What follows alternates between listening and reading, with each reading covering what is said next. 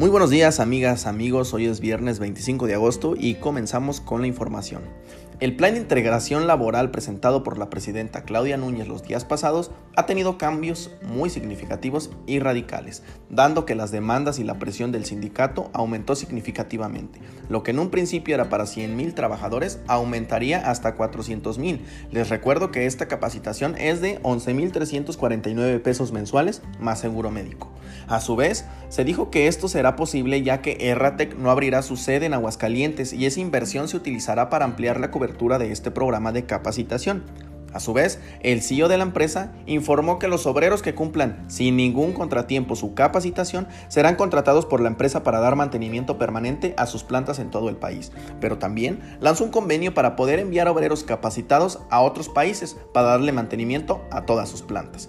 En el Congreso se detuvo la discusión sobre nacionalizar la empresa, ya que después de una reunión entre los ejecutivos de la empresa y la bancada de Juntos Podemos, existieron acuerdos que permitirán recuperar empleos y estabilidad para las familias, ya que la empresa también dará becas a los hijos de los obreros que se encuentren en la capacitación y estará valorando con el Ejecutivo cómo poder apoyar a los obreros que no entren en la primera etapa de la capacitación, pero ya se habla de seguros de desempleo, así como entrega de canastas básicas gratuitas mensuales.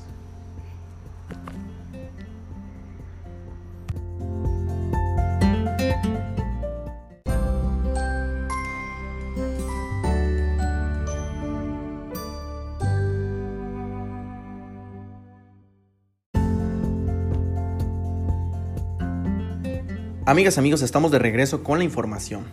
El representante sindical de los obreros anunció que se empezarán a retirar los contingentes del zócalo de la ciudad para regresar a sus estados. Informó que derivado de los acuerdos solo se instalará un comité permanente que será encargado de los diálogos y corroborar que se estén cumpliendo los acuerdos que se realizaron con la empresa y el gobierno federal. Y estarán también trabajando en quiénes serán los primeros obreros en tomar la capacitación, esto con el fin de tener una buena organización y evitar más problemas, ya que estas capacitaciones empezarán el próximo mes en cada una de las instalaciones de la empresa que hay en cada uno de los estados de la República. De igual manera se instalarán simuladores en los estados donde no haya tantas eh, sedes de esta empresa con la finalidad de que sea mínimo el número de personas no alcanzadas. Hasta el momento se han desarrollado acciones que han dado certeza y estabilidad en uno de los momentos con más tensión social y económica en el país. Estamos en una etapa donde los humanos somos muchos, pero las máquinas son más. Este futuro no es muy lejano